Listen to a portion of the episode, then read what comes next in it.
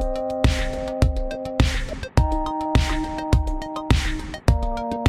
Hello, hello les amis, ici Pauline Agneau et bienvenue sur Le Gratin. Le Gratin, c'est un podcast pour vous aider dans vos questionnements personnels et professionnels. Les lundis, j'y interviewe des personnalités remarquables pour parler de leur réussite et essayer de décrypter avec elles les clés de leur succès. Le mercredi, je réponds à vos questions sur des thèmes autour de l'entrepreneuriat, du business, des RH, du marketing, des réseaux sociaux, de comment gérer un confinement et bien plus encore. Aujourd'hui, j'ai le grand plaisir de recevoir euh, sur cette leçon du gratin Yanis qui me pose la question suivante. Il me dit puisqu'il vient de lancer, pour vous contextualiser, une marque, euh, enfin il est en train de lancer plutôt une marque de glace, de glace haut de gamme, et il me dit donc comment définir ses prix quand on se dit haut de gamme, mais qu'on n'est encore personne sur le marché? Comprendre. Est-ce qu'il faut s'aligner sur les tarifs des concurrents qui se disent aussi haut de gamme? Est-ce qu'il faut au contraire plutôt essayer d'être sur un segment plus accessible pour justement faire plus de volume? Bref, comment connaître le positionnement qu'il faut adopter et sa stratégie de pricing. Une question hyper intéressante, évidemment, qui a trait à la valeur perçue de son produit et à laquelle j'étais absolument ravie de répondre. Mais je ne vous en dis pas plus et laisse place à cette nouvelle leçon du gratin. Allô Yanis? Allô Pauline, bonjour Salut Yannis, je suis ravie de t'accueillir sur cette leçon. Je te remercie, euh, je te remercie pour ton temps. Est-ce que Yannis, s'il te plaît, tu pourrais commencer par euh, te présenter et puis ensuite me dire qu'est-ce qui t'amène sur une leçon du gratin? Ouais, pas de souci. Bah, merci à toi, c'est euh, plaisir partagé et je pensais pas du tout passer sur un podcast un jour. Bah tu vois, peut-être le début d'une longue série, on sait pas. Ouais, on sait jamais, on sait pas ce que l'avenir nous réservera. Euh, bah écoute, moi c'est Yanis, euh, j'ai 28 ans, j'habite dans la région parisienne et euh, donc avec euh, avec ma copine, nous souhaitons créer une marque alimentaire euh, qui tournerait autour de concepts liés à la préservation environnementale et aussi à l'amélioration de, de la qualité nutritionnelle. Et, mhm. Ce sont deux valeurs qui sont chères à nos yeux et donc pour ce fait, on voulait commencer par créer une marque de glace. Euh, avec certaines. J'adore les glaces. Ça fait plaisir. Tout le monde adore les glaces, oui. Bah, tu vois, t'es un bon business. Exactement. Et donc, elles auraient certaines spécificités et elles seraient donc euh, plutôt haut de gamme. Et on avait une question assez difficile pour nous qui n'avons pas trop mhm. d'expérience. Donc, on voulait savoir comment définir ces prix quand on se dit haut de gamme, euh, mais qu'on n'est encore personne sur le marché. Hmm, tu veux dire que t'es pas encore une marque installée, t'es pas une marque connue, donc euh, pourquoi tu pourquoi t'aurais la légitimité de dire que t'es haut de gamme, c'est ça? Exactement, oui, exactement. Hmm. Et notamment, tu dis ça au niveau des prix aussi? Oui, c'est ça. C'est surtout euh, c'est surtout au niveau des prix en fait. La question de savoir est-ce qu'on doit s'aligner euh, sur les tarifs des autres concurrents qui se disent haut de gamme? Ou euh, commencer, enfin commencer par là et ensuite augmenter ses prix ou baisser ses prix en fonction. Euh, c'est des questions euh, un peu compliqué pour nous et on ne sait pas trop comment aborder le sujet. C'est hyper intéressant comme question. En fait, tu es en train de poser la question de la valeur perçue de, de finalement de ton produit. Euh, bah, en fait, on peut le dire, c'est pas un secret de polichinelle, mais très souvent dans l'alimentaire, en fait, le coût de revient, euh, il est assez faible. C'est le cas, par exemple, aussi dans le prêt-à-porter. C'est le cas, en fait, dans beaucoup de secteurs où finalement le coût de la production de, de, de l'objet, elle est pas si importante que ça. Et du coup, qu'est-ce qui fait la différence entre un produit luxe et un produit qui n'est pas un produit luxe? Si on est tout à fait honnête, euh, franchement, entre une glace haut de gamme et une glace pas haut de gamme, oui, il y aura un écart parfois du simple au double, mais en valeur absolue, j'imagine que c'est pas énorme. Je veux dire, par glace, euh, ça, ça va pas être énorme. Ou si je te prends un autre exemple, pour pas parler uniquement de la glace, si on parle par exemple, je sais pas, de d'un sac en toile, euh, pour ne pas citer des grandes marques, euh, eh bien, un sac en toile, en fait, euh, qui soit fait euh, chez une grande maison ou qui soit fait chez chez un, petit artisan, quelque chose comme ça, bien souvent, oui, il y a un écart de prix, mais par rapport, on va dire, au coût total de l'objet, si tu veux, c'est surtout que la marge est très différente. Le coût de revient au final, il n'est pas fondamentalement différent parce que le coût de revient du produit, du matériau, il n'est pas si onéreux que ça. Et donc en fait, effectivement, comme tu le soulignes très très bien, ce qui compte, c'est pas tellement le coût de revient, c'est euh, bah, quelle est la valeur perçue. Combien est-ce que tu penses que tu peux vendre ton produit? Et ça, ça passe du coup par la création d'une marque, ça passe par tous les services que tu vas proposer, Ça passe par, par exemple, l'immobilier que tu vas avoir. Si jamais tu sais que tu veux vendre tes glaces euh, uniquement en retail physique euh, et que euh, ce retail physique, bah, il va te coûter cher parce que tu veux avoir une image de marque super haut de gamme, bah, a priori, tout ça, c'est des choses que tu vas impacter sur ta marge. Donc, en fait, ce qu'il faut que tu te dises, c'est que finalement, oui, il y a un intérêt de faire des benchmarks par rapport à la concurrence, mais si tu décides à un niveau stratégique parce que tu penses que ta clientèle a les moyens de payer ça et surtout que tu as identifié en faisant euh, un mapping concurrentiel que en gros il n'y a pas tellement euh, de d'offres aujourd'hui sur de la glace très haut de gamme par exemple distribué euh, distribué chez dans des supermarchés, chez n'importe quoi, bah à ce moment-là, j'aurais tendance à te dire euh, ouais, il faut carrément euh, il faut carrément que tu ailles et, euh, et il faut que tu ailles, il faut faut que tu assumes, il faut que tu assumes que c'est cher, mais du coup, il faut qu'il y ait quelques arguments si tu veux, pour le justifier. Donc probablement, bah, comme tu le disais, avoir une démarche éco-responsable, probablement avoir, je sais pas, une fabrication française si c'est possible, probablement avoir euh, des, des, matériaux aussi qui sont de très très bonne qualité. Donc en fait, faire attention à ce que ton produit quand même soit euh, bah, soit lié effectivement à la qualité que tu vas imputer sur ton prix mais aussi que, que ça, ça se traduise autour de ton discours de marque, autour de tous les services que tu vas pouvoir apporter s'il y en a. Je sais pas une fois de plus hein, comment tu as prévu de distribuer, etc. Mais typiquement, ça peut être via ton packaging, même si tu es en distribution euh, wholesale, c'est-à-dire que si c'est pas toi qui distribue en propre, euh, si ton packaging il est très châtié, si tu as investi sur ta charte graphique, etc. Si juste il y a une impression de haut de gamme, bah, en fait tout ça c'est des coûts aussi que tu vas pouvoir imputer à ta marge. Et donc ce que je veux dire, c'est que ta question elle est intéressante, mais au final, euh, je pense que la vraie question c'est pas tellement de se dire qu'il faut que je m'aligne sur la concurrence ou pas, c'est où est-ce qu'il y a un trou dans la concurrence. Si jamais tu crois au fait qu'il y a une opportunité sur de la glace je dis n'importe quoi, industriel haut de gamme, beaucoup plus haut de gamme qu'il n'y a, euh, je sais pas, euh, pas chez euh, Ben Jerry's et chez Agendas et compagnie, bah peut-être que c'est le cas. Je connais pas le marché, donc je vais pas te dire de bêtises, tu vois, j'en sais rien. Mais si jamais tu penses que c'est le cas et que tu penses qu'il y a un marché, c'est pas une question de légitimité, c'est une question de positionnement. Après, la légitimité, il faut qu'elle soit un minimum là, au travers, comme je le disais, bah, de quelques choses factuelles. Donc par exemple, la qualité des produits, la qualité du packaging, la qualité des services. Mais d'une certaine manière, c'est avant tout un choix stratégique qui en fait ta vision d'entrepreneur, quoi, tout simplement. Et si jamais cette vision-là, c'est, ben, il y a une opportunité sur de la glace haut de gamme distribuée en grande surface, euh, eh bien à ce moment-là, il faut d'une certaine manière que tu tu construises ton produit pour pouvoir justifier effectivement que c'est vraiment du haut de gamme et que c'est pas pipeau. Parce que ce que je te déconseille de faire à l'inverse, même si certaines marques le font et y arrivent bien, mais bon, euh, je pense pas que ça sera éternel si tu veux, c'est de se dire, je vais dire que c'est haut de gamme et, euh, et en fait, euh, si tu veux mettre que des trucs pourris dedans, surtout dans le secteur de l'alimentaire, je te conseille vraiment, vraiment d'éviter de faire ça.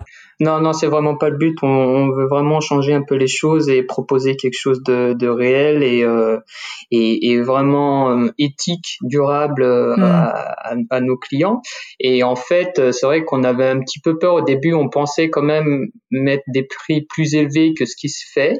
Et après, en réfléchissant, on s'est dit oui, mais on est personne. Les gens vont venir mm. et vont se dire mais attendez, à côté, il y a cette boutique là qui se dit haut de gamme et qui vend à ce prix-là. Pourquoi est-ce que je viendrais chez vous donc, euh, ouais. c'est, c'est, euh, si je t'entends bien, c'est vraiment une. Je vais, je vais te donner, euh, je vais donner deux exemples récents. Hein, le donc c'est pas pour vendre ma salade, hein, mais l'exemple de ma marque Gemio et un autre exemple qui du coup ne parle pas de moi, mais j'y pense parce que je lui ai parlé il y a pas longtemps. C'est Justine Hutto de Respire, la marque de Déo Respire. Quand il pense, et c'est pas du tout pour casser Justine, au contraire parce que je trouve que ce qu'elle a fait est admirable. Quand elle a vendu au début notamment ses premiers déodorants qui étaient des petits formats, je me rappelle pas du prix, mais c'était quelque chose comme 10 euh, sincèrement, c'est en valeur, si tu veux, c'est extrêmement cher finalement par rapport à ce que tu pourrais trouver dans du commerce de grande consommation où un déodorant grand format va plutôt coûter 2 euros. Donc en fait, il y a un moment donné où tu peux te dire, mais c'est voué à l'échec cette histoire. Comment est-ce qu'elle va réussir à vendre un produit où il y a moins de contenu,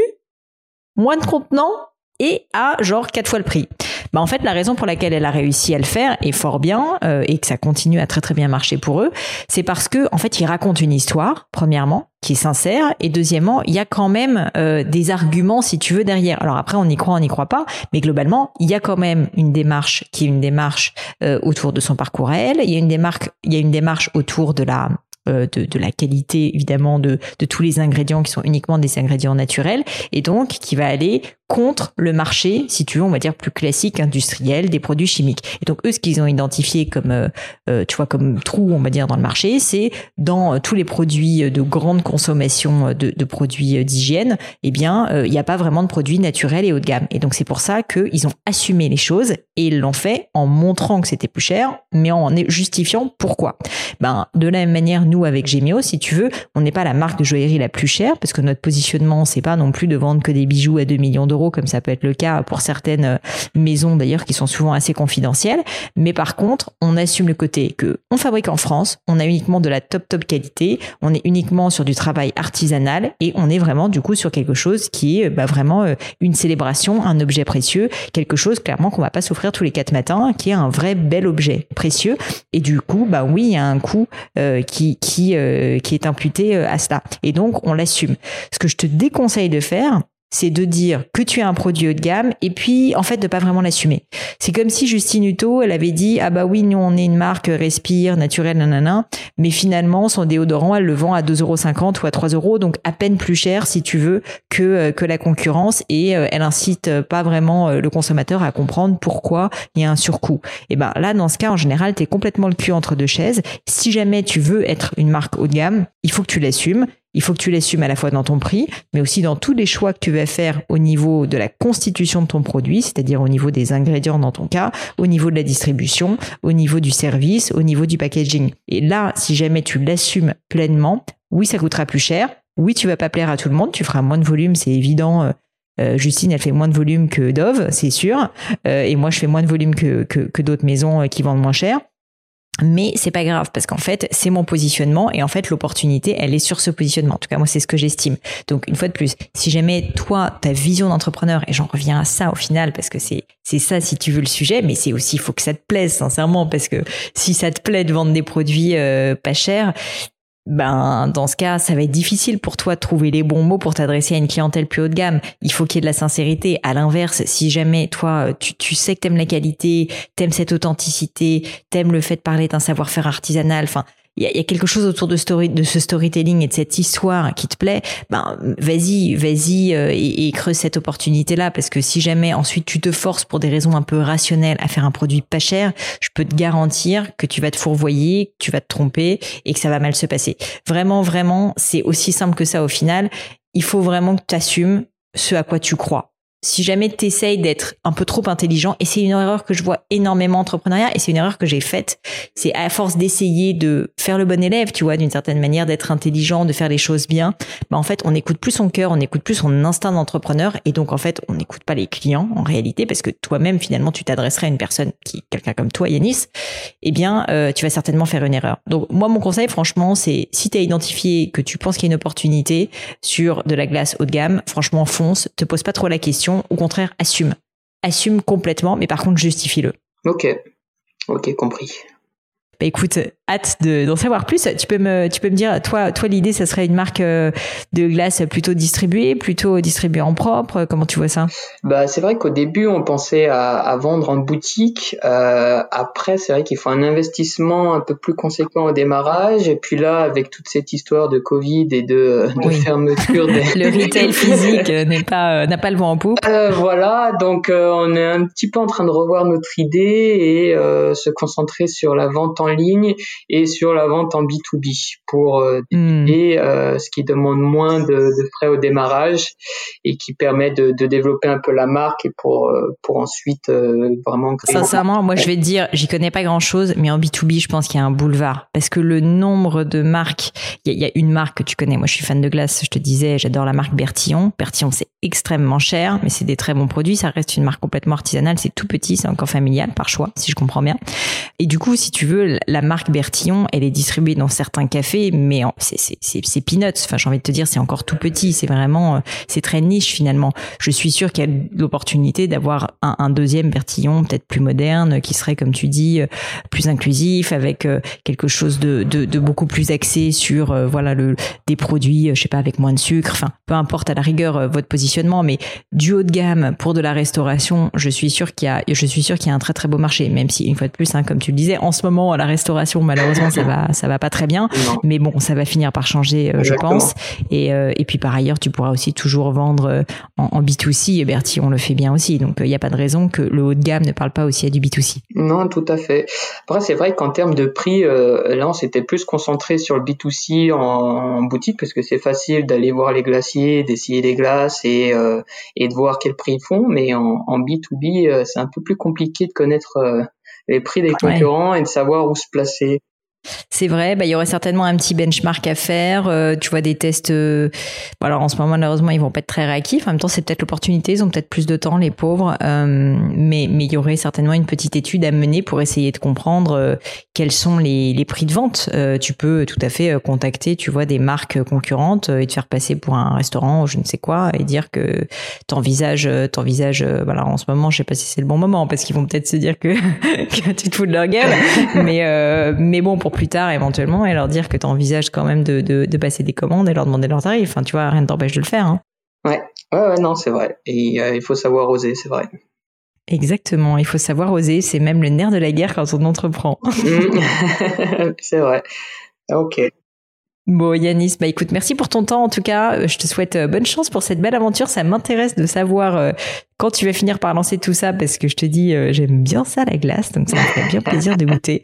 Mais en tout cas ouais si j'ai si j'ai un conseil à te donner vraiment euh, tu tu te concentres sur euh, ben, ce à quoi tu crois ta vision d'entrepreneur et par contre tu l'assumes. C'est-à-dire que tu restes pas le cul entre deux chaises. Si jamais tu veux faire du haut de gamme tu fais du vrai haut de gamme. Et si jamais à l'inverse tu veux plutôt être sur un prix accessible bah, à ce moment-là tu peux l'assumer aussi.